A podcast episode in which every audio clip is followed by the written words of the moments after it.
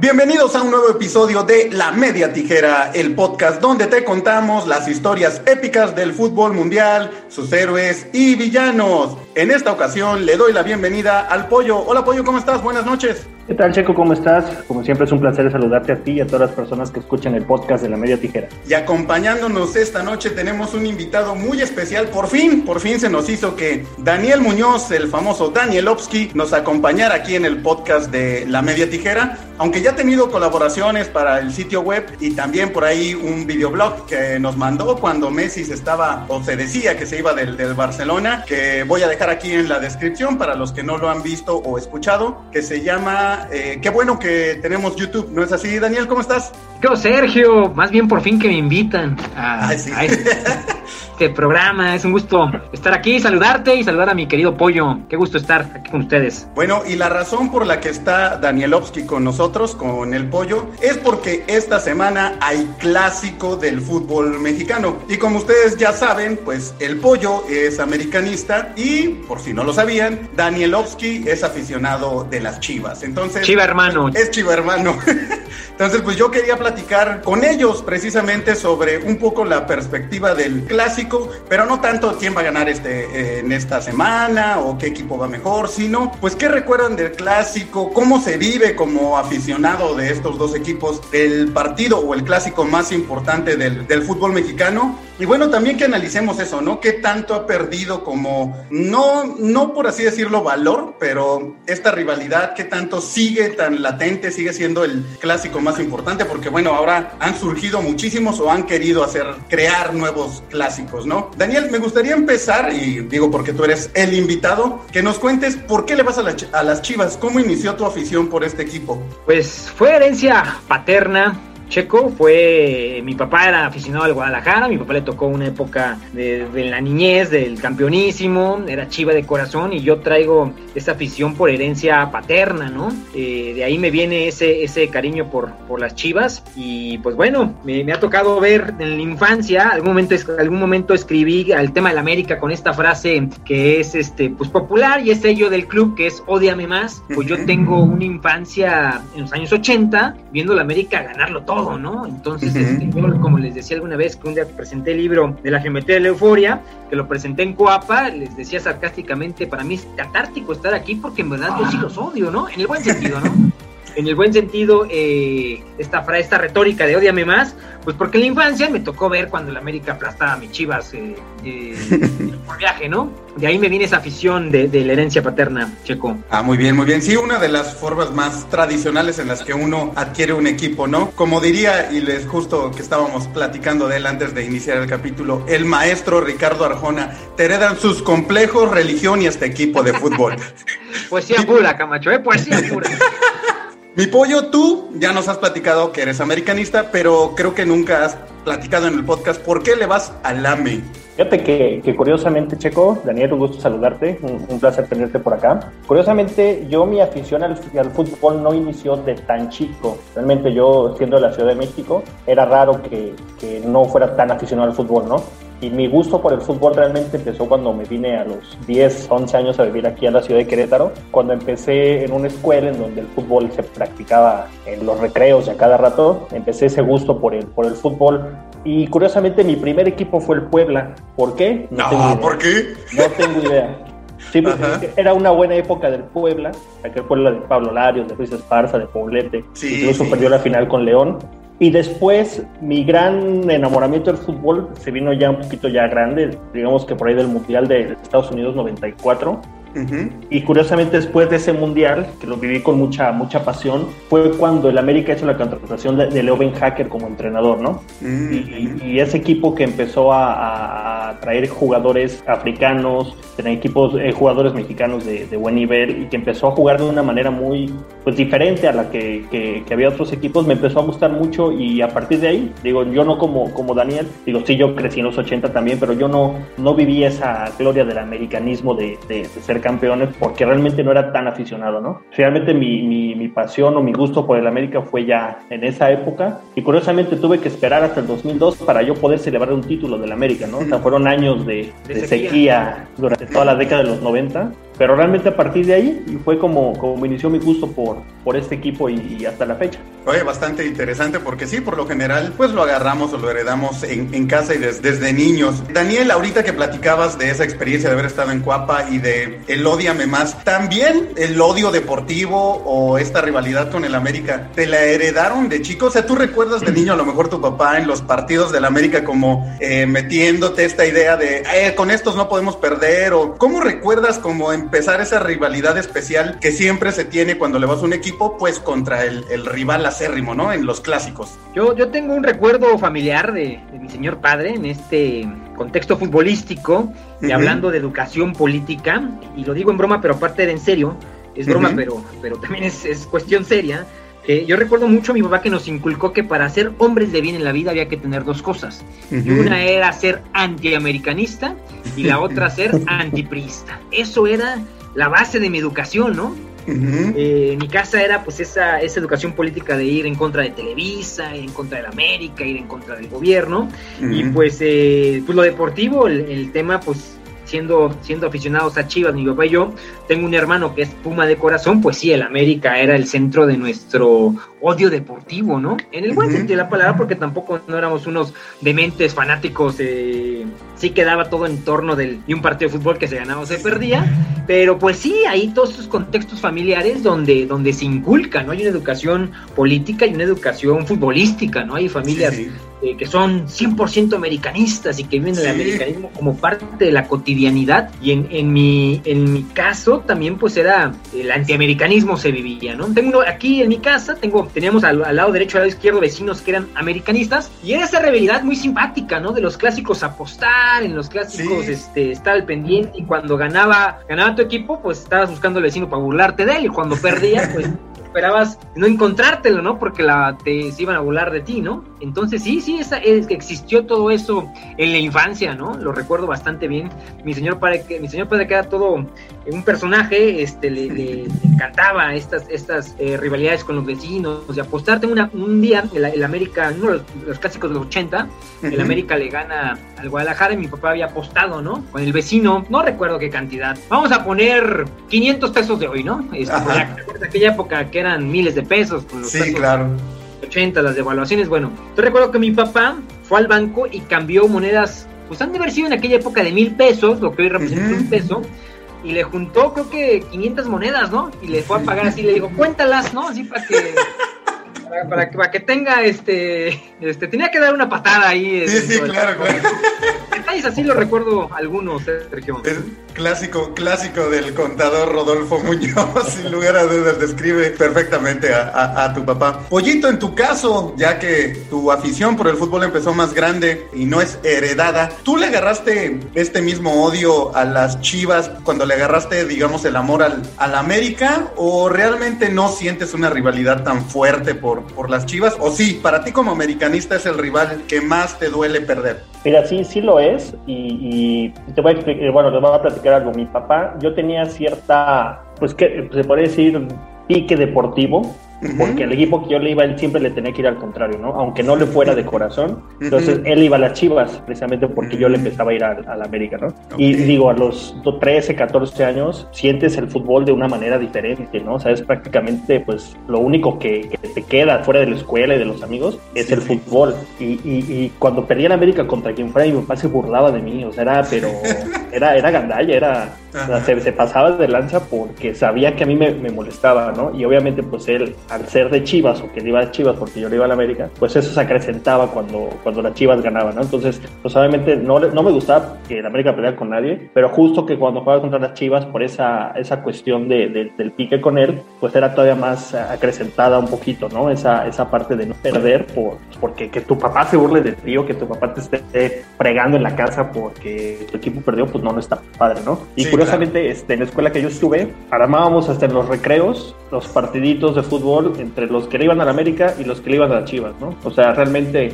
si le ibas a Pumas o le ibas a Cruz Azul, no, no entrabas en esas, en esas cáscaras, ¿no? Esos eran los, los que hacían la reta o los que estaban nada más viendo, porque realmente sí era, era ese de con tus amigos o con tus compañeros de, equipo, poder jugar aunque fueran 20 minutos contra el, equipo rival, ¿no? Contra los aficionados del equipo rival. Y digo, pues eso es padre porque vas creciendo y, y, y lo platicábamos en el episodio pasado, Checo, que para mí solamente en una liga puede haber dos equipos grandes. O sea, equipos este, grandes solamente puede haber dos, los cuales pues, obviamente son los que, que, juegan el clásico, ¿no? Y respondiendo un poquito a lo que decías al principio, pues para mí el clásico pues, es, es ese y no, no se devalúa porque siguen siendo los dos equipos más importantes de, del fútbol mexicano, ¿no? Entonces, pero sí esa, esa parte de, de perder contra Chivas, pues sí te, te va, ya te vas después, te vas curtiendo un poquito, ¿no? Ya aprendes a, a, sobrellevar las derrotas y todo y vas perdiendo esa afición o esa, esa pasión que, que sientes cuando estás más, más, chavo, pero pues sí, realmente este, sí, sí dolía perder contra, contra las Chivas, sí, por, por ese motivo. ¿eh? Oye, ya que estamos hablando de rivalidades y ahorita la anécdota que nos contó Daniel, Danielovsky,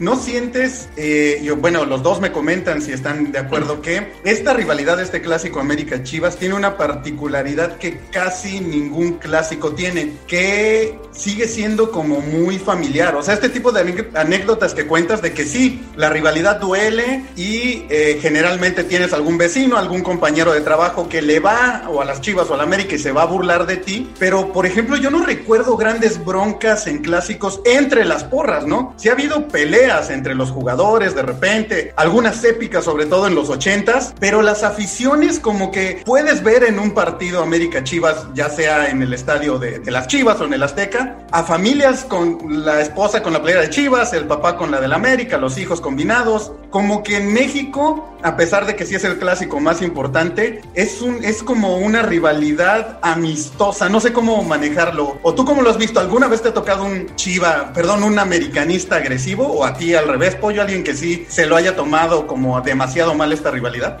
Yo, yo recuerdo eh, estos partidos de los años 80 a nivel cancha era un fútbol muy silvestre, ¿no? Sí. Bueno, y lo recuerdo también por hoy por el, almacén de, videos que hay en YouTube. hoy puedes ir a ver, pones broncas clásico, ¿no? Y hay dos fantásticas, ¿no? De, una del, ya una de ahí por el, 87, 88. El árbitro viendo, siendo un simple espectador, golpes por todos los sectores. Ahí está Tena, intervienen todos. La bronca, la pasión estallando, lamentablemente. Ahí tienen ustedes este espectáculo que desgraciadamente siempre se quisiera evitar en un partido de fútbol. Y todavía los ánimos que no alcanzan a calmarse, intervino el técnico Miguel Ángel López para poner un poco de serenidad. Cuando iba Carlos Hermosillo ya rumbo al vestidor, un golpe por atrás y estalló la mecha está donde eh, eh, Alfredo Tena llega con una patada voladora, ¿no? Pero era, era el terreno de la cancha cuando no existía todavía en la tribuna el fenómeno de las barras bravas. era, un fútbol silvestre, todos estos conceptos de amor a la camiseta, ¿no? Por parte de los futbolistas, ¿no? Aunque en los 80 también tienes a un Javier Aguirre que jugó en los dos equipos, ¿no? Por ejemplo, eh, ya ha habido, bueno, en los años 90, digamos, de los, el cambio de, futbolistas que le perdió mucho sentido a esta rivalidad, ¿no? Después el fútbol se hace como más civilizado, ya los futbolistas se, se cuidan mucho, ya no hay estas, este, estas pasiones desbordadas dentro el terreno de, juego, pero, pero sí entiendo yo que la rivalidad entre Chivas América, y ahorita voy a hacer un comentario que quisiera que tú, Checo, también me das tu opinión, y obviamente el pollo. Yo creo que, y mira que yo soy un Chiva eh, de, infancia, toda mi vida he sido Chiva, tengo mi, memoria futbolística en los años 90, recuerdo unas muy buenas Chivas que no ganaron más que el verano del 97, pero de mucho corazón, con un gran equipo.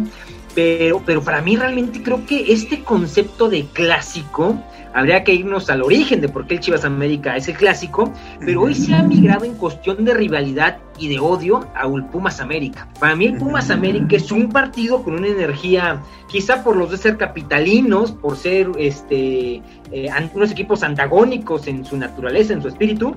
A mí el clásico probablemente yo ya pensaría, o, o sí existe un clásico nacional, pero existe un clásico en el, en el América Pumas que ya toma mucha relevancia en este tipo de rivalidades las que hablan, ¿no? Estas broncas que son lamentables en, el terreno de la afición, ¿no? No se dan en el Chivas América, como tú bien dices, se dan en, un, Pumas América, el, gobierno del Distrito Federal tiene que movilizar eh, eh, muchos, muchos elementos policíacos para controlar las pasiones, ¿no? De este partido, cosa que el Chivas América no, no despierta a nivel de la, de, la, de la afición. Hay una anécdota que cuenta Juan Villoro en uno de sus libros, que cuando él fue Argentina, alguien le pregunta, oye, ¿es cierto que un aficionado de Chivas y uno del América se puede, se pueden sentar a ver un partido Chivas América, un clásico? Y Juan Villoro, pues sí.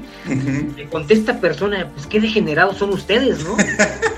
en Argentina no puede pasar con un aficionado de, del Boca o del River porque se matarían, ¿no? Entonces sí creo que en ese sentido, pues el clásico nacional, lo que entendemos como clásico nacional, que estamos hablando ahora, Chivas América, sí tiene una dosis de rivalidad a nivel afición menor, ¿no? Yo tengo un cuñado, que es el, hermano de, Rocío, que es americanista, de esos de cepa, de, que sabe historia, que sabe datos y que vive el americanismo, y hemos visto en, en una ocasión un clásico, ¿no? Que por cierto, Chivas perdió, este, yo ya me hacía medio güey, así para, evitar la burla, ¿sabes? Pero sin ningún problema mayor, ¿no? Eh, sí, sí. Se puede, aquí en México se puede, ¿no? Eh, bueno, yo aprovecho para decirte, Camacho, que no sé tú que eres aficionado a los Pumas, yo te preguntaría a ti, ¿qué opinas de esto? Que, probablemente eh, en concepto de clásicos, la energía, la expectativa de un Pumas América de pronto toma más relevancia en términos de clásico que un Chivas América. Yo creo que sí, yendo a justo ese, ese elemento que, que, mencionas y tomando en cuenta Argentina, bueno, vimos la final de la Libertadores que se tuvo que jugar en Madrid. Había imágenes de señoras metiendo cuetones en niños de 6, 7 años al,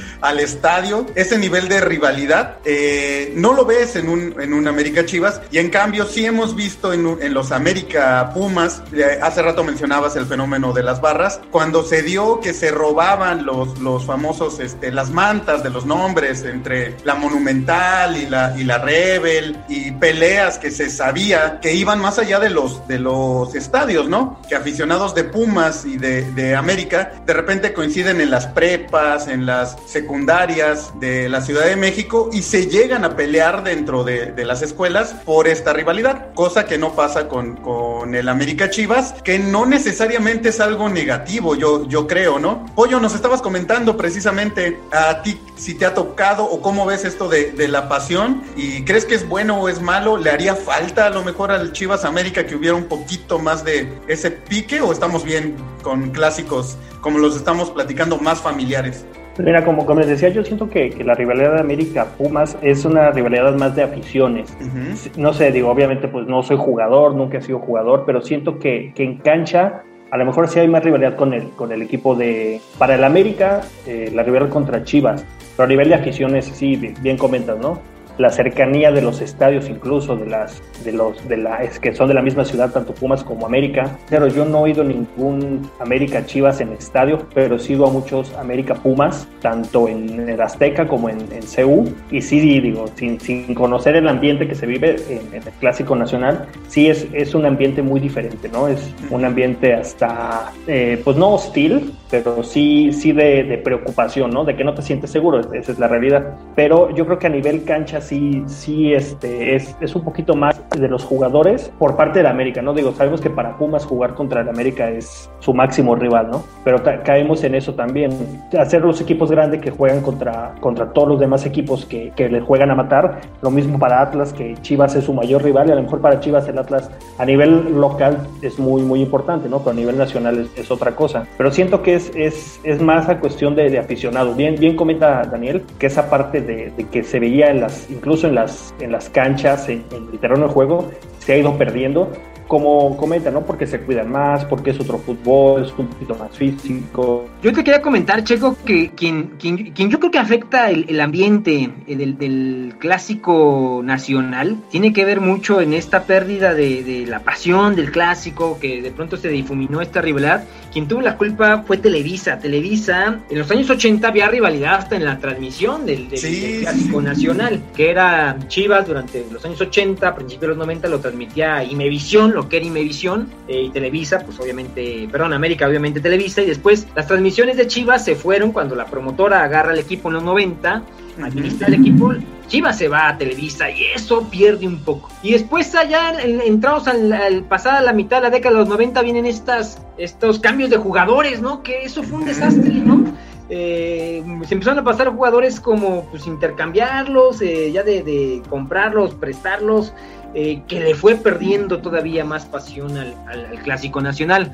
Y es que, ¿sabes lo que pasa también? Es que se ha perdido mucho eso que pasaba en los, en los 80 sobre todo, que no había tanto cambio o recambio de jugadores de los mismos uh -huh. equipos, ¿no? La base de los jugadores mexicanos de Chivas fue durante mucho tiempo, incluso los, los de Fuerzas Básicas de la América también. Entonces, pues van creciendo y, y, y jugaron semifinales, jugaron liguillas, jugaron final incluso, y va, se va acrecentando un poquito esa rivalidad, ¿no? Y ahora a lo mejor no pasa eso tanto porque los jugadores, eh, tanto de Fuerzas Básicas que destacan a los dos, tres años, pues normalmente salen de, del equipo, ¿no? Tanto de Chivas como de América. Entonces no se ve esa parte de que si tú ves una alineación de la América Chivas de hace tres años, es muy diferente a la que estamos ahorita, ¿no? Entonces uh -huh. eso también va, va permeando un poquito de que vaya creciendo esa parte de la rivalidad, de, de jugar contra los mismos casi siempre, y, y, y, con tanto cambio de repente, pues sí, sí se va perdiendo, ¿no? Sobre todo los jugadores de fuerzas básicas. Justo, justo lo que estaba comentando Daniel, ¿no? Que en los 90 empieza este cambio de, de, jugadores y obviamente pues le fue, le fue perdiendo eh, un poquito como esa rivalidad porque incluso como aficionado, ¿no? Si ves que un jugador de Chivas se va a la América, pues como que no. Y hablando de ese, de ese tema, Daniel, me gustaría saber tu experiencia porque sé que te, eh, te dolió como aficionado porque eras muy fan de, de Ramón Ramírez, ¿no? Ramón Ramírez que es un poco, guardando las distancias, como lo que pasó con Figo en el Barcelona y el, y el Real Madrid, ¿no? Eh, Ramón Ramírez era figura, era imagen de las, de las Chivas. De hecho, era impresionante ir a un partido donde estuvieran las Chivas y cuando el sonido local iba, los iba mencionando, cuando llegaban con el número 7, Ramón Ramírez, el estadio se, se caía y de repente en esos cambios se va a la América. La diferencia quizá con, con Figo, que a Figo pues, se le acusó de, de pesetero, de venderse,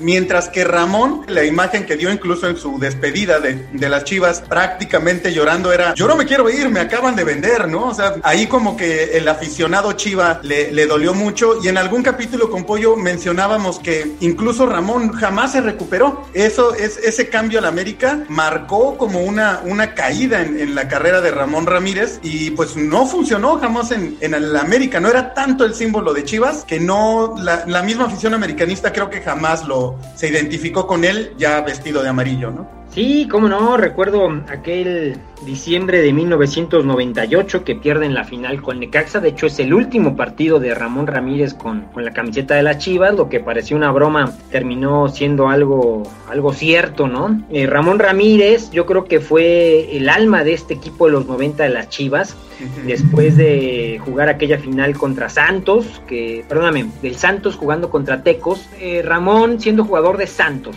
migra Chivas pasando el Mundial del 94 y le da mucha persona, con este, con este concepto ya de, de Chivas renovadas, de la eh, pro, eh, siendo administrado con la promotora, ¿no? Ya venía un año este concepto de, de, de Super Chivas, un año después uh -huh. llega Ramón y le da una media cancha Chivas espectacular, ¿no? Y con este, esta personalidad, más allá del, del, talento futbolístico, esta personalidad de Ramón Ramírez de echarse el equipo al hombro, ¿no? Estas, sí. eh, algunas, te digo, no, esas Chivas no ganaron gran cosa más que el verano del 97 con un sí, equipazo. Sí pero fueron torneos muy buenos, de, de, mucho corazón, de unas chivas que, que te gustaba verlas en el terreno de juego y la columna vertebral era, era, era, pasaba por Ramón Ramírez. Hay un clásico, de hecho, el director técnico ya de ese clásico, el director técnico de Chivas, ya es Leuven Hacker, es uh -huh. un clásico donde Ramón Ramírez da de los grandes partidos que se le vieron, en, en jugó varios, muchos eh, clásicos, pero en ese en específico fue en el Estadio Azteca. El América va ganando por dos goles a cero, faltando minutos para que acabe el primer tiempo. Chivas acorta, 2-1. Regresando, Chivas la a la voltereta, ¿no? Con una jugada magistral de Ramón Ramírez que, eh, digo, como dices tú, Camacho, toda proporción guardada, pero eh, emulando a Maradona, tomó el balón en la media cancha, se va, se va, se va, se va, se va, se va. Sigue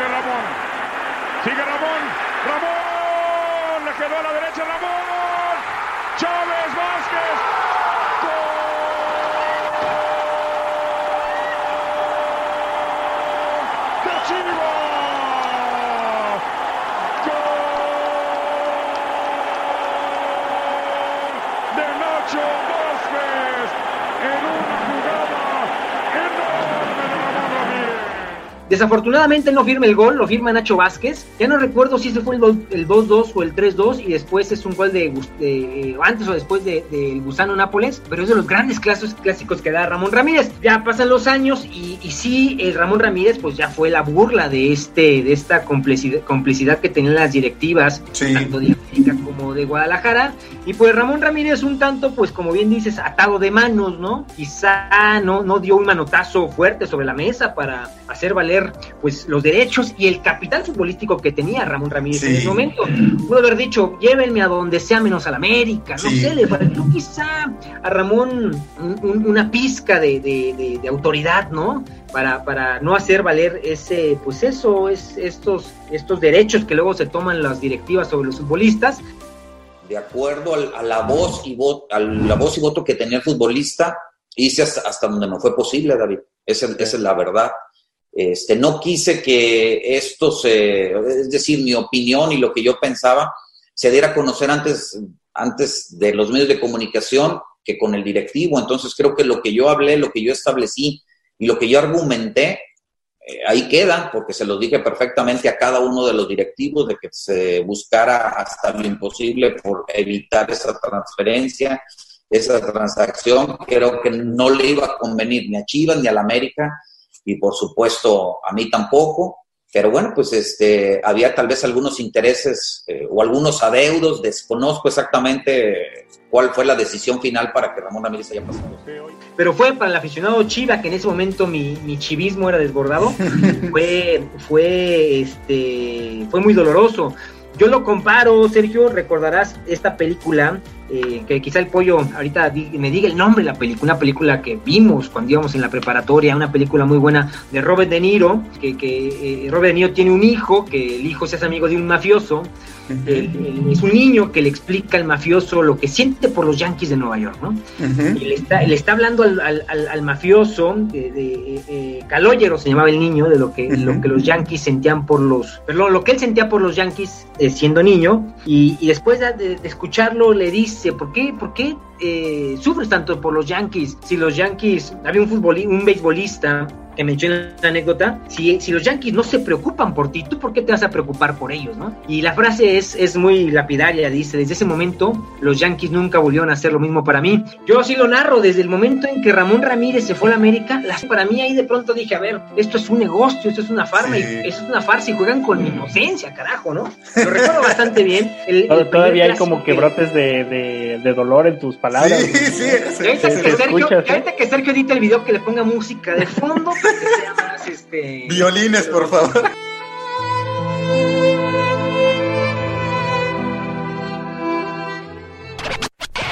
Recuerdo el primer clásico que Ramón juega con el América, eh, creo que es en enero del 99, febrero, por, por, el inicio de año del 1999. Ramón Ramírez mete un gol que se lo anulan. Cuauhtémoc, sigue Cuauhtémoc, tiene Ramón, cabezazo, fuera de lugar, fuera de lugar, fuera de lugar. Allá está señalando el árbitro asistente. Y como que Ramón Ramírez mete el gol, se queda un fuera de lugar, se queda tirado en el piso, en lo que anulan, y como que haber dicho, ay, qué bueno que me lo anularon, porque iba a ser muy doloroso que le hiciera un gol al Guadalajara vestido de americanista, ¿no? Lo recuerdo bastante bien, Camacho, y sí, muy doloroso. Sí, sí, sí, yo recuerdo que recuerdo que te que te dolió. Es se llama Un cuento del Bronx esa esa película, muy muy buena, muy recomendable. La frase es, el día que tu papá no tenga dinero para pagar la renta, pídeselo a él. Pídeselo. A él no le importas, ¿no? Así, sí, así sí, sí. la frase. What are you upset about? Mickey Mantle makes $100,000 a year. How much does your father make? I don't know. You don't know? Well, see if your father can't pay the rent. Go ask Mickey Mantle, see what he tells you. Mickey Mantle don't care about you, so why should you care about him? Nobody cares. From that day on, I never felt the same way about the Yankees again. Un, un, peliculón. Pollo, ahorita que mencionabas que tú empezaste a ser fan de, de, América en los noventas y que Daniel mencionó a Leo era uno de los técnicos que ha estado con los dos equipos y que realmente, por ejemplo, en su paso por Chivas, lo único que hizo fue eso, ganar ese clásico. Tuvo un torneo horrible con, con las Chivas y duró muy poco tiempo. Pero cuando estuvo con el América, se vivió, yo creo, uno de los clásicos más emocionantes o más eh, eh, impactantes que hubo, muy espectacular, que creo que gana el América 4-3 4-3 o, 5-4, pero fueron muchísimos. Un 4-3 en el Azteca, en el Jalisco precisamente, sí. ¿Te acuerdas de ese? sí, cómo no. Sí, Porque, sí, sí. bueno, mencionabas precisamente que a ti, digamos, ese América te, te enamoró, pero me acuerdo que fue un partido de volteretas con Sí. Villic, Calusha anotando goles. ¿Qué, qué recuerdos tienes de ese clásico? Sí, pues precisamente bien, bien comentas, ¿no? Para mí fue de los primeros acercamientos ya realmente para de vivir un, un- un clásico y fue precisamente en el Estadio Jalisco, un, un partido que ganó América 4-3, bien dices, ¿no? De volteretas. Atención con Sague. Calucha dispara. ¡Gol! ¡Qué facilidad tiene este brasileño! La primera que agarra del partido. Controla, dispara. Calucha tiene adelante al América. Va por la revancha. Ahí lo tienen. Disparo. ¡Gol! ¡Gol de Chivas! Parecía fuera de lugar. Todavía la tiene Chivas. ¡Gol!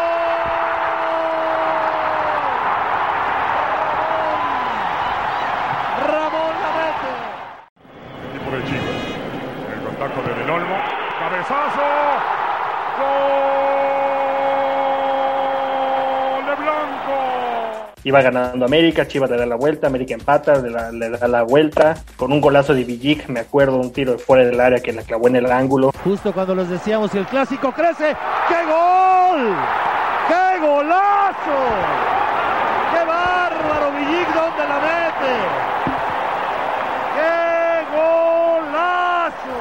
Estaba Sague, estaba Calucha, Del Olmo, realmente un equipo muy, muy fuerte, ¿no? Y, y Chivas también era esa parte que decía Daniel de, de ya el, el- el- lo que venían haciendo como las super Chivas, ¿no? Ujú. Incluso ya Ramón Ramírez ya era parte de ese equipo y, y venía de un año atrás en donde empezaron a, a jalar eh, jugadores importantes de, de varios equipos, de León, de Monterrey, y empezaron a armar su, su equipo muy, muy fuerte, que era para darle ese impulso que necesitaba el equipo de Chivas, ¿no? Pero esa América, bien, bien comentas, eh, fue ese partido que, que ganó 4 a 3.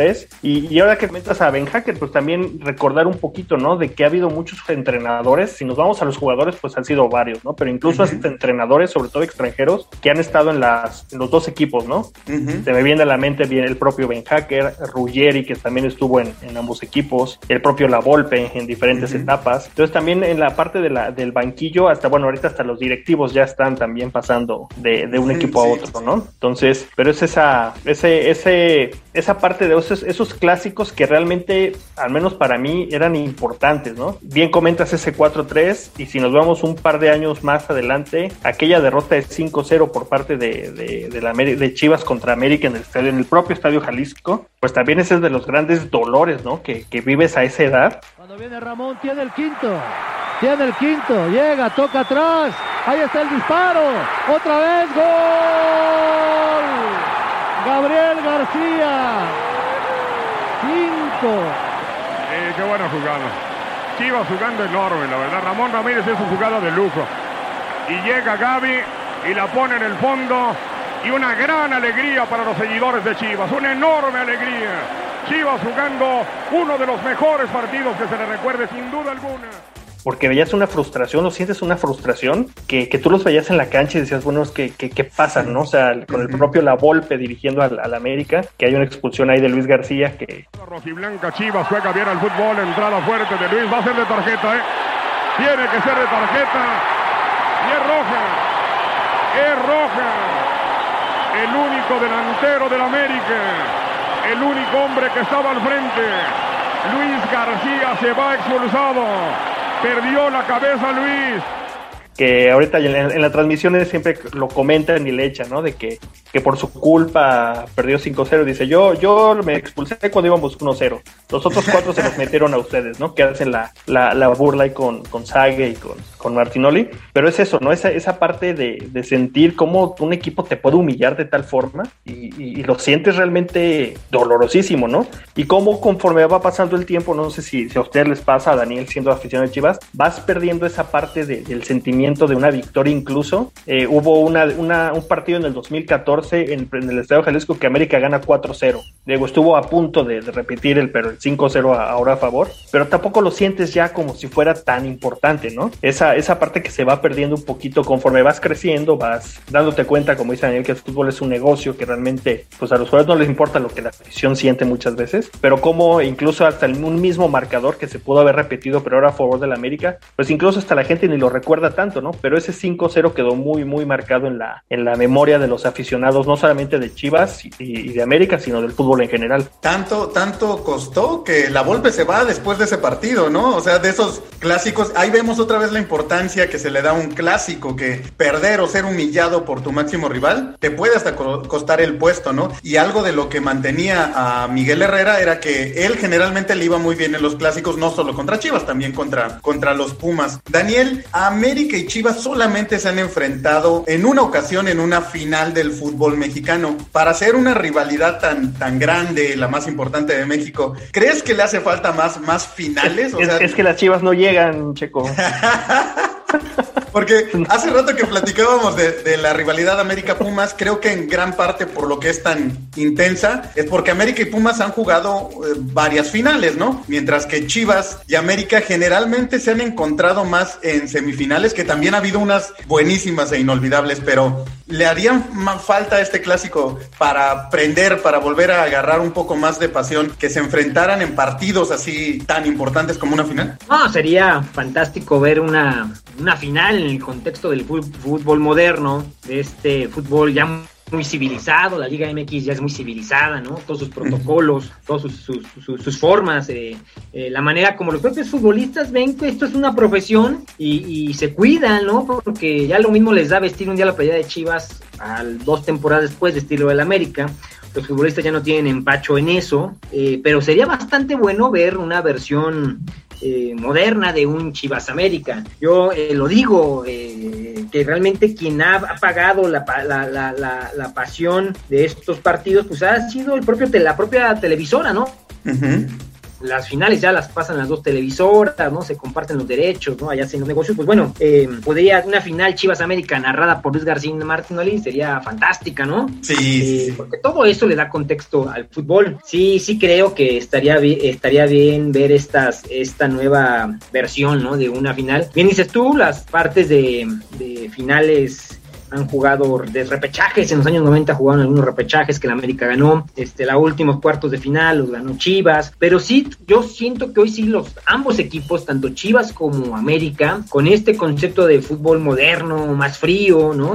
Y aparte, pues hay que mencionar el tema del, del COVID, que tiene tribunas vacías, que en verdad, por mucho que veamos el fútbol en televisión, es necesario ver las tribunas llenas y que el audio que estemos escuchando de la televisión se escuche, ¿no? Lo, lo, que este murmullo de las aficiones, eso, eso ha apagado un poco el tema del, del, del de la pasión y de la calidad de nuestro fútbol. Una liga donde clasifican 12, porque es la realidad, 12, el lugar 12 puede llegar a ser campeón, pues se está hablando de una liga muy, muy molera, muy, muy de Falta un poquito subirle la calidad al, fútbol, pero pues bueno, creo que podría ser un buen, un buen eh, pretexto que se dé una final Chivas América en años próximos, en temporadas próximas, pues para que le dé sabor a la Liga MX, que siento que hoy está un poco desabrida. Ahorita que mencionabas lo de los jugadores y cómo se ha perdido y cómo pareciera que ya no les da igual estar en un equipo o en otro, hace un par de clásicos se criticó muchísimo que eh, por precisamente por el COVID, pues se quedaron afuera de la cancha Oribe Peralta con algunos jugadores del América y pues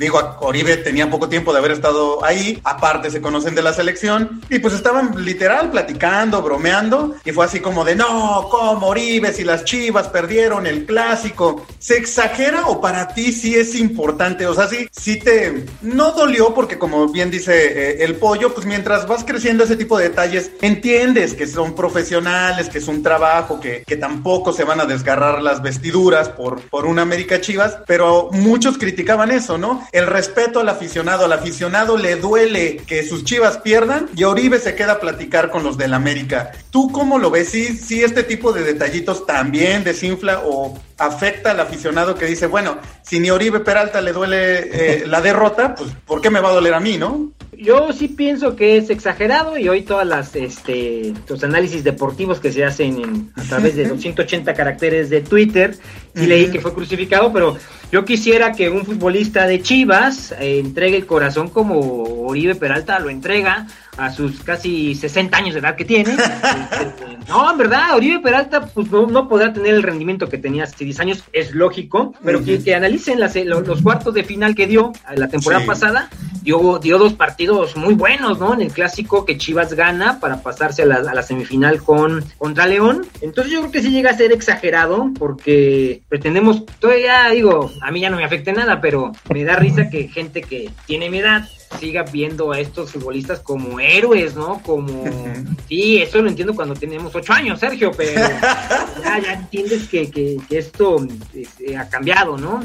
A mí sí me hace exagerado, porque luego se malentiende y por eso tenemos escenarios de violencia que luego lo estamos lamentando. Entonces, a ver, vámonos, vámonos con calma, ¿no? Tomando el tema de los clásicos sin desviarnos del Chivas América, esta payasada del clásico de la 57, hubo dos semanas que estuvieron chingui chingue en Twitter y, van a San Luis y, se arma un zafarrancho monumental por haber generado estas falsas rivalidades que no tienen nada que ver, ¿no? Entonces, este, que la rivalidad se quede en la cancha y que en la cancha este, sí, sí se genere este ambiente de, tensión, de rivalidad, pero que quede ahí en los 90 minutos. Y si después los futbolistas se quieren echar unas cheves, que lo hagan, ¿no? Pues, es que yo, creo que ahí, ahí va, mucho eso, ¿no? Porque realmente el problema fue que fue captado en cámaras.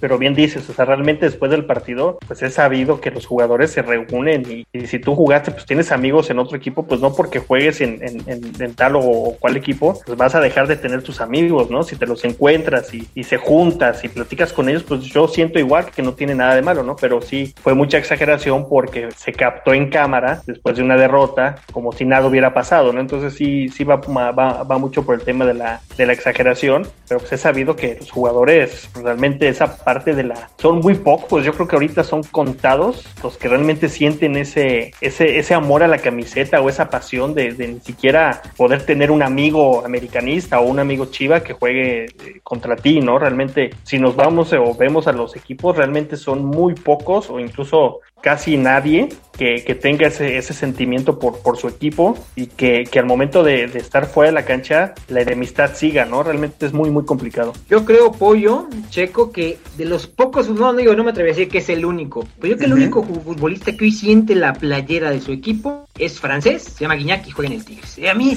a mí se me hace fantástico cómo Guiñac siente los colores de Tigres, siente le, le, le, o sea, va, cuando en un total lo convocaban, hacía esta seña con la afición, cometiendo goles con Francia. Yo quisiera verlo en un futbolista mexicano, carajo, que, que no les pagan dos pesos por estar hasta haciendo banca, les pagan unos sueldos eh, estratosféricos. Falta que el futbolista mexicano, independientemente que después vaya y migre a otros equipos dentro de la misma liga, pero falta que suden la camiseta en los mejores de los términos, ¿no? Con rivalidades sanas. Pero por eso a mí Guiñac se me hace un futbolista fantástico, porque es de los futbolistas que le pone sabor a la liga, ¿no? Hacen, los futbolistas también tienen que tener un grado actoral, ¿no? Este, sí, claro.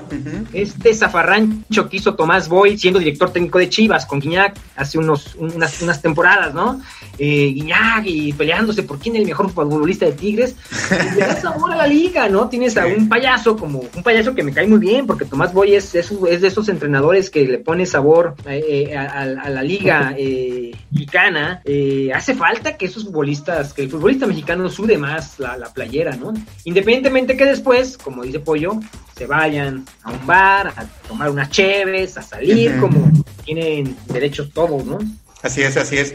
Y ya que estamos hablando precisamente de eso, Daniel, de las figuras, los jugadores que son importantes precisamente para que las aficiones y este tipo de partidos tengan sabor, tengan ese, ese ingrediente extra. ¿Cuál era el jugador que tú recuerdas que odiabas enfrentar? alguna vez haciendo algunos once de jugadores ideales, hoy y yo platicábamos, ¿no? De, jugadores, por ejemplo, cuando hicimos el once ideal del, América, que yo como Puma odiaba perder o, o que Pumas jugara contra Cuauhtémoc Blanco, contra Germán Villa, que te dolía perder contra ellos porque se iban a burlar precisamente porque sentían ese amor por la, por la camiseta. Pollo, para ti, alguien de Chivas, no sé, el Bofo, Ramón, que ya lo mencionábamos, Osvaldo Sánchez, que fue en su momento figura de las Chivas. ¿Había algún jugador en, lo particular que, como hablamos, no que odia o odies deportivamente, sino que de verdad decías, ay, que este güey no nos meta gol o no perder contra él? Sí, mira, bien comentas, ¿no? Esa parte, lo que decíamos, ¿no? De que eran eh, más el amor a la camiseta o esa pasión que, se sentía. Y sí, obviamente jugando contra equipos históricos de Chivas en, diferentes etapas, pues hubo muchos jugadores. A mí, fíjate, uno de los jugadores que, de los que me acuerdo primeritos, era precisamente el que comentaba Daniel hace ratito, Nacho Vázquez. Era un jugador realmente, pues digamos, cumplidor. Nunca fue gran figura, pero casi siempre que jugaba contra el América le metía gol. Siempre era de los delanteros oportunos que, que estaba ahí y que, y que la que tenía la metía. Entonces, de esos jugadores que podía pasar una temporada mala y contra Chivas, digo, contra América se destacaba, ¿no? Conforme fue pasando el tiempo, pues sí, bien comentas el propio Osvaldo Sánchez, a pesar de que él jugó en el América, pues es más recordado como jugador de, de Chivas, pero también era un jugador de esos así echados al frente, ¿no? En, en, los partidos que lo veías y, y, te caía y decías, es que, ¿cómo es posible que no le puedan meter un gol, ¿no? Porque salía, salía inspirado y era una muralla. El propio el Bofo Bautista, el Venado Medina también tuvo muy buenos partidos y, ni qué decir de Omar Bravo, también uno de los jugadores que contra América siempre se, se inspiraba y siempre, siempre daban su, su mayor este, eh, partido, su mejor partido de la temporada contra, contra el América, ¿no? Y de las épocas recientes, pues realmente, pues no, o sea, con, decimos que hay tanto, ha habido tanto cambio de jugadores eh, que realmente, pues no, no, no se siente esa enemistad, ¿no? Si bien por ahí Alan Pulido, pero pues tampoco eh, reflejaba lo que para mí era con otra, otra edad y con otra afición, lo que de repente Nacho Vázquez era cuando jugaba contra el América, ¿no? Había un delantero también que enrachó como en dos, tres clásicos, no sé si se acuerdan de Héctor del Ángel, un jugador este, que estuvo en Tampico, después estuvo, fue a Chivas y que creo que fueron tres o cuatro clásicos seguidos en los que él metía el gol del Gane. O sea, era, fue su carrera, fueron esos clásicos y, también eran los jugadores que, que, te, que, te podía meter en cualquier momento. Y otro también, así como tú mencionabas aquella vez a Germán Villa contra América, un jugador de esos que con los que no te gustaba ni siquiera perder para mí, con Héctor Reynoso. Te me un jugador de esos, este, como muy, también muy, muy de Chivas, muy, muy en su papel, ¿no? De, jugador de Chivas, que también perder contra el equipo donde él jugara era, era un poquito molesto. Dijiste Héctor Reynoso, ¿verdad? Héctor Reynoso. Héctor Reynoso, ¿te recordarás ese clásico, eh, Pollo? Sergio, recordarán un clásico en el 2005 de Palencia jugando con Chivas. Partidazo, ¿eh? Quedan 3-3, eh, igual eh, volteretas. Wow, bueno, Chivas creo que le da voltereta al América con un golazo de Reynoso.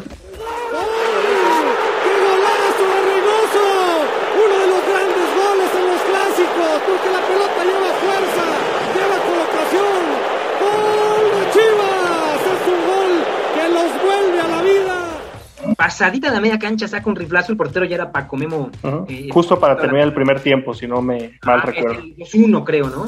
Y, bueno, y yo creo, al pollo, antes, antes este, también te quisiera preguntar, yo sé que no, no fue protagonista en muchos clásicos, sino en muy pocos, y en uno específico que fuese. Palencia, yo creo como tú como aficionado americanista debes de a Palencia, Palencia. Pero fíjate que... Todo le notaba la América, ¿no? Sí, pero fíjate que, que para mí es más eh, cuando juega con presente con Cruz Azul y con Pumas, ¿eh? como que con Chivas no, no, no sentía esa, esa enemistad, se podría decir. Este, pero sí, Valencia cuando jugaba más con, Cruz Azul y con Pumas, decíamos, ¿no? De los pocos jugadores que ha, digo, nunca ha habido un jugador que haya jugado los cuatro grandes del fútbol mexicano, como se les dicen los más populares, pero Valencia jugó en tres de ellos, ¿no? Y, siempre sí, contra el América daba, daba muy buenos partidos, pero no, para mí con, con Chivas no representaba tanta esa, ese, esa molestia de perder contra, contra el equipo de donde estuviera Paco Palencia. Y para ti, Danielovsky, ¿qué jugadores americanistas te dolía perder o, te dolía que le hicieran un gol a las Chivas? Pues yo de la infancia recuerdo a Antonio Carlos Santos, que jugado, qué pedazo de jugador que barrió muchas veces a mis Chivas, ¿no? Y tengo dos futbolistas de la infancia que los odio mucho todavía. Son, este, sigo yendo al psicoanalista para ese odio, ¿no? Que uno es este Edu y otro es Toniño, ¿no? Con una mm. jugada en particular, ¿no? No, es una semifinal, Estadio Azteca, Chivas viene a perder 2 en el Jalisco, en el Azteca todavía le meten tres más. Eh, hay una jugada, la, la, Rabona, de este Edu, el centro, Toniño cabecea y el Zuli Ledesma nada más la ve pasar. para Edu. Avanzan tres, defienden cuatro, ya van llegando otros dos, así que son el centro. ¡Gol Toniño! Vean el centro de Trencita a cargo de Edu, un balón puesto con la mano y el remate contundente a cargo de Toniño, su tercer gol en este enfrentamiento Chivas Águilas y la jugada es hermosa. el lujo que se da Edu para mandar el balón como servido con la mano para el remate fulminante a cargo de Toniño y el balón a la red y es, esa jugada me marcó eh, en la infancia, mis traumas se deben a esos dos. Y Sage, ¿no? Sage, las cosas que era no odiado, pero era temido, ¿no? Era el de puta, va a jugar Sage y sabías que iba a haber problemas, ¿no? Y Cuauhtémoc Blanco, las cosas que el genio americanista, pues también era de los futbolistas que, que no soportabas, ¿no? Aparte, aparte Cuauhtémoc que era burlón, ¿no? O sea, Cuauhtémoc, aparte de que te, se quitaba tres, metía gol, ponía un pase, era jodía, ¿no? Jodía y se burlaba, ¿no? De, iba a la afición y, y hacía mucho alarde, ¿no? De, de, de, las victorias americanas. Igualmente no se aguantaba, ¿no? Sí. Porque hay una pelea al final de un clásico. Precisamente en ese clásico que te digo que Ramón Ramírez debuta como jugador americanista, al final se quiere agarrar a golpes con, no me acuerdo cómo se llama. Con Felipe Jesús Robles, ¿no? Felipe Jesús Robles, es mm, Cierto, cierto, sí. Esos futbolistas los recuerdo eh, como así, como con que, que, te caen gordos, ¿no? Que te ganen un, un, partido, ¿no? ¿De quién? ¿Qué me dices de Isaac Terrazas? Bueno, Isaac Terrazas era más, este, este, era más show, ¿no? Ese me, me gustaba. Era el Juan, el Juan el, era el, el, Héctor Reynoso de las Chivas, ¿no? El, el que le ponía el punto honor, ¿no? Hay que reconocer que, que Isaac sí, era puro corazón, ¿no? Sí recuerdo un repechaje del, del año 99, de, creo que es el año en que, si no mal me equivoco, es el año en que Pachuca es campeón. Hubo un repechaje, según yo, uh -huh. eh, eh, entre Chivas América, no recuerdo que lo gane el América, recuerdo Isaac Terrazas burlándose, ¿no? Festejando después de mecanistas, ¿no? Pero tampoco crees que me, ese, debo reconocer que Isaac Terrazas me caía, es, es, esas ganas que le ponía el terreno de juego, que me caía, me caía bien, al final de cuentas, ¿no? Era un tipo que le reconocía yo su, su, su valía, su echado para adelante, ¿no? Medio piedra, pero, pero de mucho corazón, ¿eh? Bueno, le dio por un mundial, no jugó, pero fue convocado a 1998. Sí, esa, esa generación que iban y se paraban todos así como frente al, o a la banca del rival o frente a la porra rival, paraditos como estatuas así después de anotar, eran nefastos, la verdad eran, eran muy nefastitos esa, esa generación del, del América. América de los, no, de los años 90, ¿no? Que también hicieron buenos equipos con sí, Braulio, sí. con Aspe, uh -huh. Leo Rodríguez, ¿te acuerdan que vino a jugar a América? Zárate, que anduvo por ahí también. Ratón Zárate. Sí, sí, fueron buenos años del americanismo que no ganaron nada, pero era un equipo pues, con la característica que tiene que tener el América, ¿no? Esa arrogancia, ¿no? Esa personalidad un tanto este, petulante. El América creo que debe ser los equipos, no deben de caerle en falsas humildades, ¿no? Ahorita que mencionas eso y que has hablado, ya mencionaste varias veces a la promotora antes de la época Vergara. Para ti como, como Chiva, y ahorita quiero saber también la opinión de, de Pollo como americanista, ¿la época Vergara le ha hecho bien a Chivas o le ha hecho mal. ¿Tú cómo has visto esta transición? Recordemos que Vergara llegó como buen político, prometiendo tener al mejor entrenador del mundo, al mejor equipo del mundo, Chivas siendo la base del fútbol mexicano, ganando títulos cada año, y no le ha ido tan mal, ha tenido en últimos años por ahí algunos títulos, pero tampoco ha estado cercano a lo que Vergara quería. Pero para ti como aficionado, ¿ese cambio eh, le sirvió, le sirvió a las Chivas o tú sientes que era mejor cuando estaban con la promotora? Pues el tema de la promotora eh, tuvo, vamos, vamos por partes, los años 90, uh -huh. que para mí fueron buenos años para, para el chiverío, para el alma chiva, te repito, no muchos títulos, pero unas chivas de mucho corazón, vienen problemas hasta de dinero, que el Vergara aprovecha eso, ¿no? Jorge Vergara aprovecha eso, hay un partido en el año 2002, octubre del 2002, donde Pumas le mete siete goles a Chivas, uh -huh, sí, sí. y a veces venía dando la noticia de que había alguien interesado en comprar las Chivas, y Vergara se ponía en todo los foros y nada más le faltaba sacar un port portafolios con dinero y decirle, tómenlo, tómenlo, yo compro a Chivas, ¿no? Eh, su personalidad creo que en su momento fue, fue buena, Chivas le hizo, le hizo mucho bien, sobre todo porque toma unas Chivas como muy decadentes, la promotora había ya, este, malbarataba a las Chivas y Vergara levanta eh, eh, la expectativa de las Chivas. En el fútbol hay que vivir de ilusiones, Camacho. Sí. Y Vergara fue un gran vendedor de ilusiones. Hace poquito yo veía una noticia de que al estadio Akron eh, bueno, hay un contrato ahí que por, por lo cual se llama Estadio Akron, uh -huh. le quieren cambiar el nombre Estadio Jorge Vergara, yo creo que se lo merece. Primeramente porque es su estadio, o era su estadio, sí. fue, fue, su, y fue un tipo brillante, o sea, es un tipo que, que había, había cosas en lo personal que no me caían de Jorge Vergara, ¿no? Esto de un día que un manotazo y dar, cambiar de técnico, ¿no? No dar continuar los proyectos, después sus problemas este, administrativos con, con Angélica Fuentes, eso ya es, hubo también, claro, hubo también muchos oscuros, ¿no? Pero un cuate que le dio mucha lucidez a Chivas, ¿no? Un cuate que le dio personalidad a Chivas en su momento. Esas Chivas del año 2003 cuando él toma él toma el equipo 2003 4 5 van a Libertadores este medio bocón. Para mí hizo bien a Chivas no eh, con también con la parte que también hubo me imagino y lo que sabemos a través de la prensa hubo desastre no y después los problemas de Chivas en medio del descenso que trae a Matías Almeida, eso fue creación de Vergara, yo creo que Vergara, hay muchos aficionados, no, no nos podrá caer bien en muchas cosas, pero Vergara le hizo bien al equipo, ¿no? Le hizo bien al equipo y ojalá pues el hijo Mauri tenga las agallas del, papá para sacar un, un, barco a flote que no se ve eh, fácil de capitanear, ¿no? Entonces, este, habrá que esperar. Yo como aficionado Chiva deseo que esas Chivas vuelvan a tener la grandeza de hace pocos años que tuvieron con, con Matías Almeida eh, y que vuelvan a tener la personalidad que, que quizá no se llegaron los objetivos de ser campeones de todo y ganarlo todo, pero hubo dos títulos en era Vergara, dos títulos de, de, de liga y hay que reconocer que fue un tipo echado para adelante, que en lo personal sí le dio mucha personalidad al Guadalajara. A ti, Pollo, como aficionado del América, ¿te ardía la época de los, de los desplegados que, que Vergara le encantaba ahí eh, comprar planas de los principales periódicos y poner cosas en contra de los equipos, generalmente contra América, por ahí también surgió la rivalidad contra, contra Pumas, ahorita que Daniel hablaba eso de cómo le fue, le sirvió eh, darle esa importancia a las Chivas, Vergara buscaba eso, Vergara entendía la importancia de los clásicos y las famosas apuestas con, con Azcárraga y los desplegados, a ti como americanista te, te revivió como ese odio deportivo o esa rivalidad con Chivas cuando Vergara era presidente y tomó el equipo? Fíjate que yo pienso que, que, Jorge Vergara llegó justo en el momento que necesitaba llegar al fútbol de Chivas. ¿eh? Digo, ya estaba cayendo en una pues mediocridad, se podría decir, un equipo que era realmente, pues no del montón, porque pues digo, las Chivas nunca van a ser un equipo de montón, pero que navegaba ahí con, con buena temporada, calificada de repente, malas temporadas, o sea que estaba entre entre el bien y el mal, ¿no? Y con la llegada de Vergara, pues obviamente fue eso que comenta Daniel, ¿no? La, el, despertar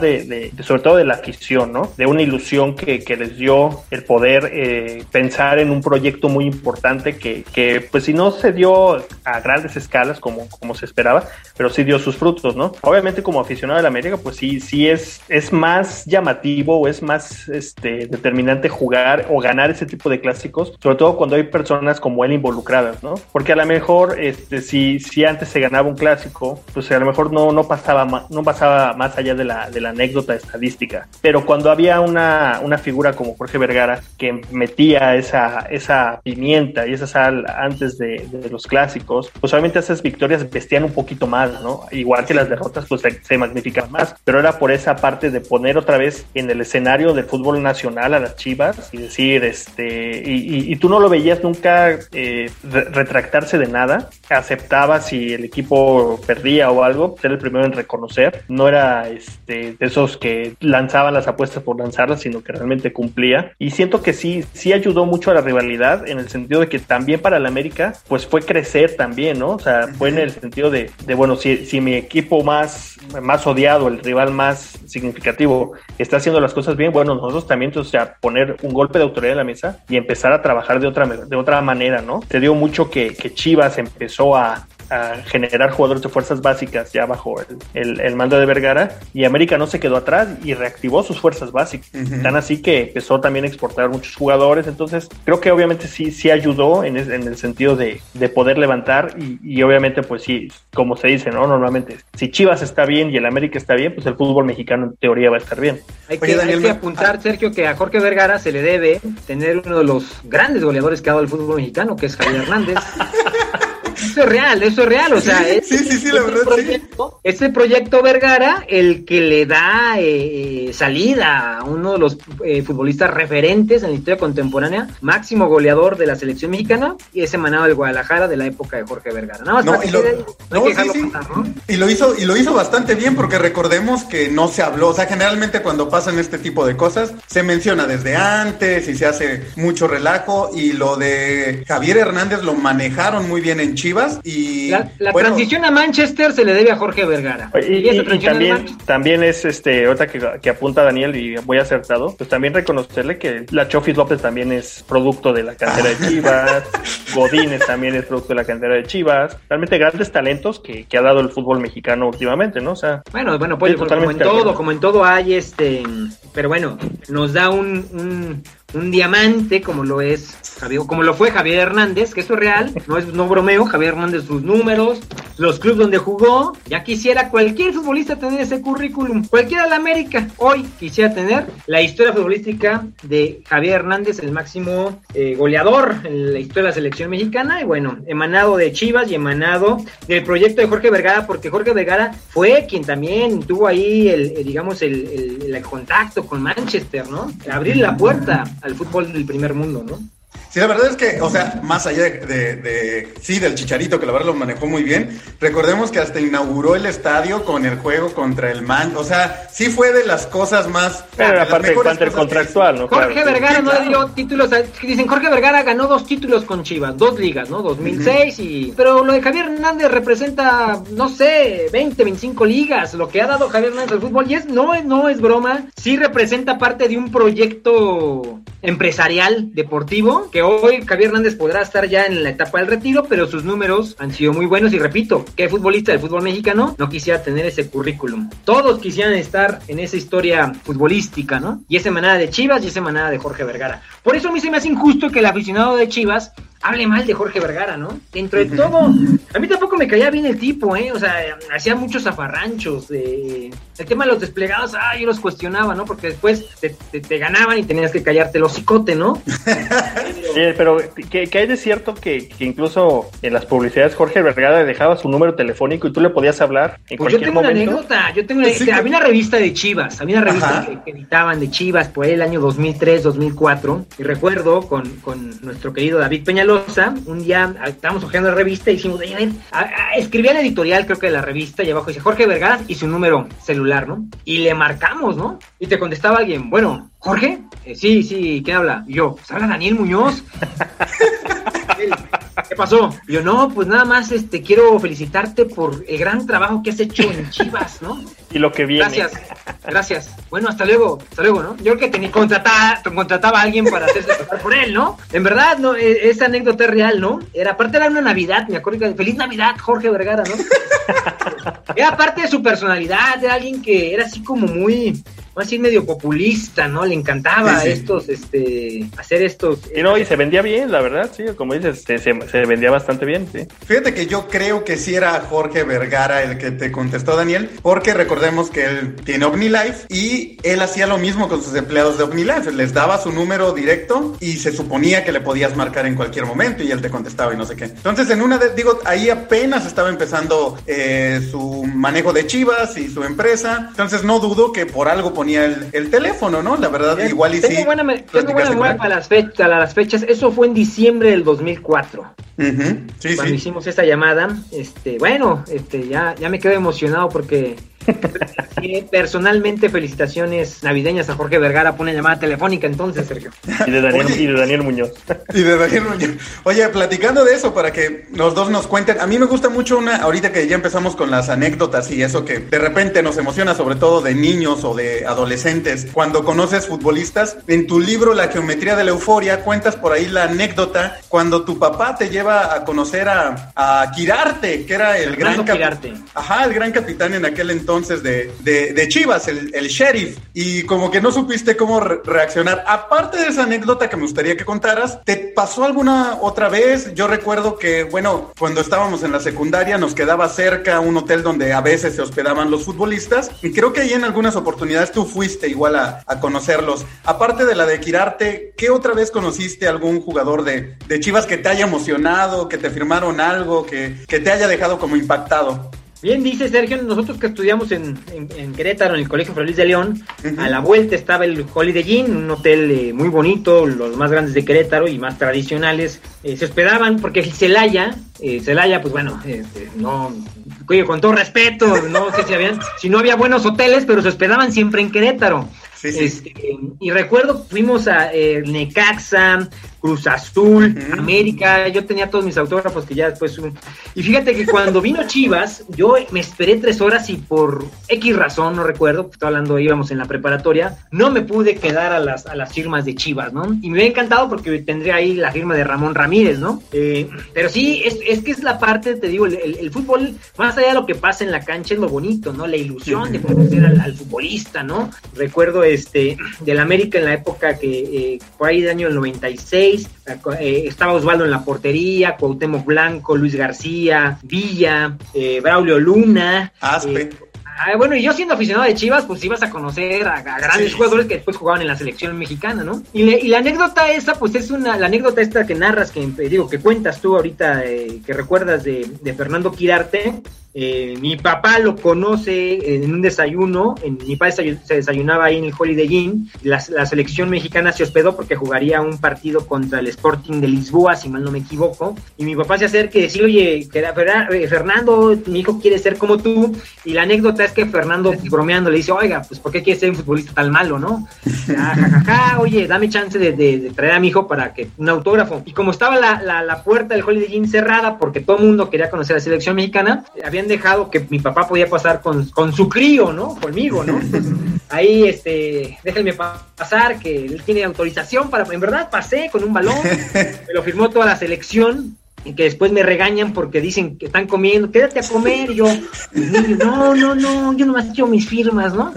Me lo firman, salgo, les platico, es que me invitaron a comer, y luego, no, pues no, no me quedé, ah, pues qué baboso, ¿no? Ibas a comer con la selección, ¿no? Y si te pasan un balón, dominas la pelota, hasta te hubieran fichado para un grande club, y bueno, otra sería la historia, ¿no, Camacho? Pero sí, conocer a futbolistas, yo creo que, conocer a futbolistas, yo creo que es de las grandes ilusiones que uno tiene de niño, ¿no? Porque sí son personajes, literalmente, de otro planeta, ¿no? Eh, eh, son son, la causa de la felicidad, ¿no? Que uno tiene en la infancia, ¿no? Ver a, los futbolistas, la ilusión. Hay un video muy bonito que veo en TikTok de, de que di estos videos de TikTok que dice, esfuérzate tanto para un día ser rival de tu ídolo, ¿no? Y es la historia de Papé con su cuarto eh, forrado con Cristiano Ronaldo, ¿no? Y va y se toma fotos con Cristiano él siendo niño y hoy mira, ¿no? Los dos pueden estar un día disputando una Champions o un campeonato mundial, ¿no? Entonces es lo bonito también del fútbol. Y para cerrar esa anécdota, Daniel, eh, ¿qué hiciste con tu balón de firmas de la selección?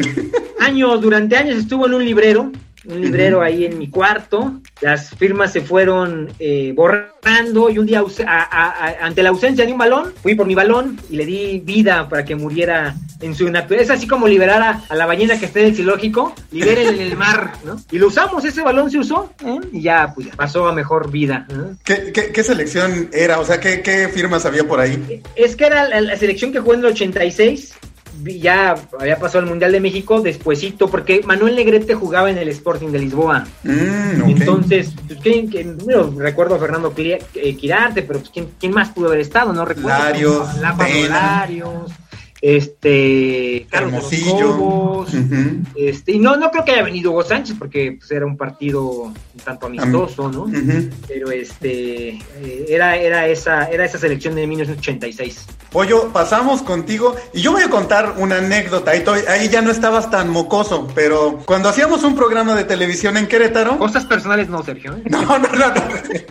No, no, no. Es, tiene que ver con esta ilusión, pero me da risa porque ya no estaba mocoso. Pollo pero seguías manteniendo ese... Creo que hasta la fecha, o sea, si, si yo me encuentro a Cristiano Ronaldo en la calle, o a Messi, o por supuesto que, te da emoción y, te gana, ¿no? Pero ah, trabajábamos, hacíamos un programa de televisión allá en Querétaro y fuimos a un partido de América, no recuerdo contra quién jugaba. Contra Querétaro. Contra Querétaro, y venía el loco Abreu. Y en el medio tiempo era, era la época donde todavía los medios tenían más acceso a la cancha, podías meterte a entrevistar ahí en el medio tiempo y al final. Y yo andaba con la cámara buscando entrevistas, Pollo estaba entrevistando, pero Pollo llevaba su playera de la América y yo andaba así de, ¿a quién entrevistamos? Y Pollo buscando a quién le firmara la playera y creo que querías la de Loco Abreu, la firma de Loco Abreu, y de repente no sé qué jugador veo y le digo al Pollo, Pollo, vamos con tal jugador. Y Pollo, ¡ash! Todo enojado porque no lo dejaba yo que fuera a firmar con el Loco Abreu su, su playera, que te la terminó firmando, ¿verdad? Sí te la, sí te la dio. Ahí la tengo todavía, precisamente, sí. Sí, ese, ese América precisamente era el equipo de Ben Hacker en su segunda etapa. Ah, que Estaba eh, Jesús Mendoza, estaba Cristian Patiño, el Loco Abreu. Entonces era ese, ese equipo, ¿no? Y sí, sí me tocó poderlos, este, pues ahí tener todavía mi, mi playera con las firmas de ese, de ese América, que, que realmente, pues para mí es este, pues el acercamiento más claro que tuve con un equipo aficionado, o sea, que yo, que yo he sido aficionado, ¿no? Porque sí, después en alguna ocasión también nos tocó cubrir un partido de fútbol que era la despedida de... De Luis Hernández. De Luis Hernández, que hizo como 500 partidos por todas partes. Y justamente en el Estado Corregido era un partido entre amigos de Luis Hernández contra figuras de la selección. Y pues era el equipo de México donde estaba Cuauhtémoc Blanco, estaba Braulio Luna, estaba el propio Luis Hernández, Aspe, muchos de aquellos que, que jugaron el Mundial del 98 y también me tocó verlos muy de cerca y estar ahí, digo, no conviviendo, pero sí, sí tenerlos a, un costado mío, ¿no? Pero sí, esa, esa anécdota que, que, bien refieres con el América, yo creo que es de las más este, pues, significativas y ya, ya, como dices, ya no estaba tan chavito, pero pues es esa, esa ilusión, ¿no? De, de poder tener una, una playera firmada por los jugadores de, de, tu equipo favorito. Hoy iba a trabajar y se pone a buscar autógrafos. Y lo logré, lo logré. Sí, aparte, aparte lo, lo logró. No, no lo culpo, no lo culpo. Sí nos ganaba la, la emoción, ¿no? Eh, Daniel Pollo, ya prácticamente para ir cerrando este episodio, el presente y el futuro de sus equipos. Daniel, ¿cómo ves a tus chivas? Eh, ¿Te emociona? ¿Ves el equipo? Ahorita, hace rato platicábamos precisamente de que, pues ya hay tanto cambio de jugador que cuesta trabajo de repente, como aficionado, identificarte con, con alguien, ¿no? Ya no hay un bofo que sea como la imagen del chivismo o un Ramón Ramírez o un Osvaldo Sánchez en, su momento, lo mismo con el América. Quizá el América ahorita pues tiene Ochoa, ¿no? Un jugador que surgió de ahí, que también se crece en los, en los clásicos, pero, pero es cada vez más difícil poder encontrar esa, esa identidad con tu equipo porque pues cada seis meses prácticamente cambian a toda la, la plantilla, ¿no? Y las figuras como JJ Macías pues no sabes cuánto tiempo van a durar, llegan más de otros equipos, vemos a los mismos jugadores como que pues más interesados en la fiesta. A Chivas le ha pasado mucho últimamente eso. Entonces, ¿cómo ves a tus Chivas? ¿Te siguen despertando pasión? ¿Y cuál es el futuro en el corto plazo que tú ves para tu equipo? Fíjate que a mí las Chivas hoy me despiertan poca pasión. Y, repito, también tiene que ver con el tema de la pandemia, ver fútbol eh, con estadios vacíos, ¿no? Que escuchas ahí el eco de las instrucciones que se están dando, luego escuchas hasta las mentadas de madre, el carro de juegos, muy, también es divertido. Sí, sí debo de reconocer que, sigo poco las chivas hoy. No en todas las jornadas veo resúmenes. Eh, tengo un muy buen amigo, que lo conocen, eh, mi querido Viloja, Víctor López Jaramillo, que tenemos un chat donde pues, luego comenta y voy siguiendo las chivas por, por comentarios, por notas periodísticas, pero sí, sí creo que, que en términos mercadológicos, en términos de pasión, es un equipo muy frío. Quizás tampoco sea voz autorizada para hablar de esto porque tampoco las estoy siguiendo de cerca, ¿no? Sí, eh, Como yo te puedo decir, Sergio, la alineación de las Chivas de los años 90, mediados de los 90, 90, te digo, desde la portería delantera, te digo un 11 así de Chivas de esos años, de, los años también de la década del año 2000, de inicios del 2000, y hoy no te digo un once de Chivas, ¿no? ¿Por qué? Porque estoy desconectado, ¿no? Y no, hoy, eh, muy, me voy a reconocer muy Villamelón, eh, vi los clásicos de, la, de los cuartos de final de la temporada pasada, pero no había visto ni un solo partido de Chivas en la temporada, ¿no? ¿Por qué lo vi? Porque era el clásico y porque era finales y, quería que se chingaran al América y así. la otra es, este, vi la semifinal, ¿no? Este, eh, con un buen amigo Felipe que le va a León, apostamos y pues también ahí está uno, ¿no? Con, con estas este, rivalidades, ¿no? Eh, entre los amigos. Pero honestamente hoy no sigo a Chivas, no sigo fútbol, ni siquiera eh, ni mexicano ni internacional. Eh, he visto dos que tres partidos de Champions, pero pues es, es, esta apatía quizá también generada por, por un virus que le ha echado una cubetada de agua fría al fútbol mundial, ¿no? Estadios vacíos, ¿no? Eh, estadios vacíos, con emergencias sanitarias, que de pronto los equipos hay 8 o 10 contagiados y tienen que hacer cuarentena. Eh, eh, pero bueno, el futuro, yo creo que el gran reto que tiene Mauri Vergara es hacer una base sólida de Chivas, tener un proyecto a largo plazo y que Chivas sí gane, gane campeonatos, ¿no? Gane campeonatos, que traiga un técnico, como lo que digo, no te estoy diciendo que regrese a Almeida, pero que traiga un técnico que le dé una continuidad de tres, cuatro, cinco temporadas, ¿no? Vamos a hablar en años, tres, cuatro años que esté ahí eh, eh, con la mentalidad de hacer algo como lo que se logró con, con Almeida. No desconozco qué tanta planeación hay, eh, haya. ahorita está el tema de este Bucetich, que bueno, es un técnico experimentado, que habrá que esperar, ¿no? Ahorita Chivas es el rey del empate. Y desafortunadamente la mediocridad del fútbol mexicano le permite estar en un lugar quizá 12, 11, meterse y no es ser campeón, ¿no? Que lo ideal sería que estuviera peleando por los primeros lugares, ¿no? Que estuviera los tres, ¿no?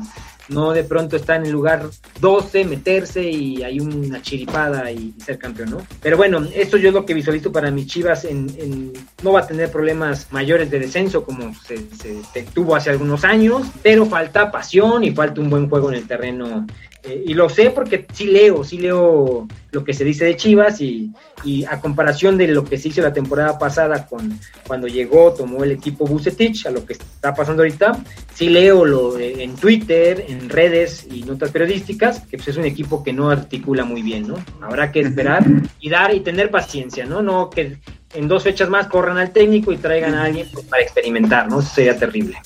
Así es, así es. Pollo, tu, tu AME, ¿cómo ves el presente y el futuro de la América y esta rivalidad con las Chivas? Pues mira, yo creo que igual que, que Daniel, esa parte, y ya lo, lo, comenté hace rato, ¿no? Se va perdiendo un poquito la pasión, el interés incluso, aunque siempre estás al pendiente, ¿no? A lo mejor no puedes estar atento a todos los partidos, pero sí estás al pendiente cada jornada, ¿no? Por, o tratas de ver o tratas de leer un poquito de lo que, de lo que pasa, ¿no? Si bien es un poquito más eh, fácil ahorita con tanta información que hay, que no te pierdas tanto en, en cómo va tu equipo, pero eh, tanto es seguir realmente, pues igual son pocos los partidos que he visto, ¿no? Veo ahorita un proyecto serio, eh, con un entrenador serio, diferente. y ojo, eh, yo soy, estoy convencido que el entrenador ideal para el América fue Miguel Herrera durante muchos años, por su personalidad, por su estilo, por sus declaraciones, por esa soberbia incluso en, algunos momentos, pero sí veo un cambio muy diferente a, a Solari, ¿no?